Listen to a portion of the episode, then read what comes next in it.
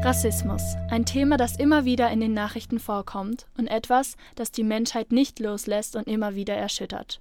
Mit diesem Thema haben sich Mnet, Faith, Naomi, Kuma und Jonas mit ihrem Black Lives Matter Talk auseinandergesetzt und mit ihrem Beitrag dazu in der Kategorie 21 bis 26 Jahren gewonnen. Dazu hören wir jetzt erst den Zusammenschnitt der Kategorie, danach die Laudatio des Jurymitglieds Julian Mader aus der Jugendredaktion Dein Live und anschließend den Ausschnitt aus ihrem Beitrag.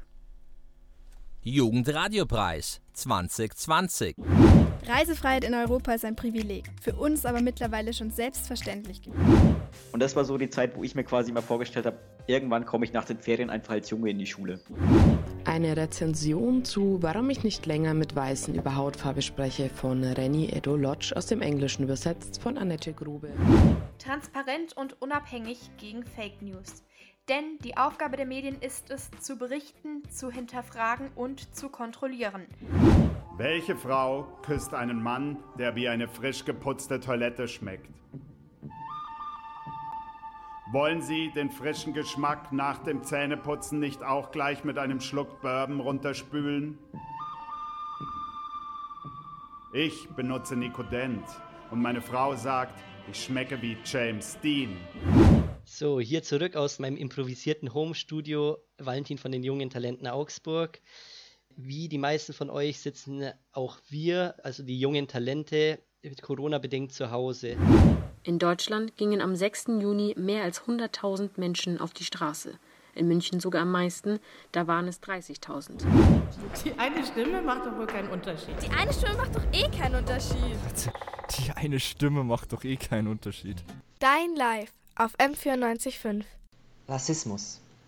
Ein Thema, über das derzeit viel gesprochen wird. Doch wie viel Hype steckt dahinter? Wohin kann der aktuelle Rassismusdiskurs führen? Im Radiobeitrag Black Lives Matter Talk haben Mnet Habteab, Faith Arnoff, Naomi Vanyaga, Nkrumah Mbogwen und Jonas Almana von der Black Lives Matter Community Leipzig ihre Gedanken geteilt. Dabei wird die unmissverständliche Botschaft formuliert, dass das Engagement gegen Rassismus nicht nur ein Engagement von schwarzen Menschen bleiben darf, sondern von allen mitgetragen werden muss. Als Mitgeschöpfe der Gattung Mensch, als Menschen wie du und ich. Oder wie es Faith im Beitrag ausgedrückt hat, als sie über Opfer von Rassismus sprach, These are your fellow humans. Das sind deine Mitmenschen. Diese Botschaft ist so entscheidend. Es darf nicht sein, dass die Opfer von Rassismuserfahrungen zu Auskunftsverpflichteten und Stellvertreterinnen dieser Probleme werden. Immer wieder erwähnen die Sprecherinnen, wie lange schon die direkt von Rassismus Betroffenen ihre zahlreichen Stimmen erhoben haben und wie oft sie ignoriert werden. Wir reden immer nur, aber wir reden alleine, sagt Naomi. Der Beitrag drückt in aller Deutlichkeit aus. Jede und jeder von uns ist in der Pflicht, im Kampf gegen Rassismus zu unterstützen. Doch nur das Besuchen von Antirassismus-Demos und Solidaritätsbekundungen reichen nicht aus. Wie geht es also weiter?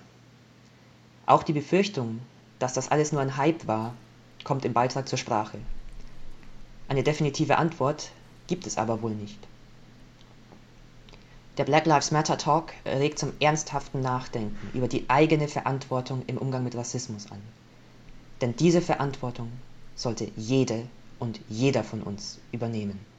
Am 25. Mai 2020 wurde der schwarze Amerikaner George Floyd von dem weißen Polizisten Derek Chauvin ermordet.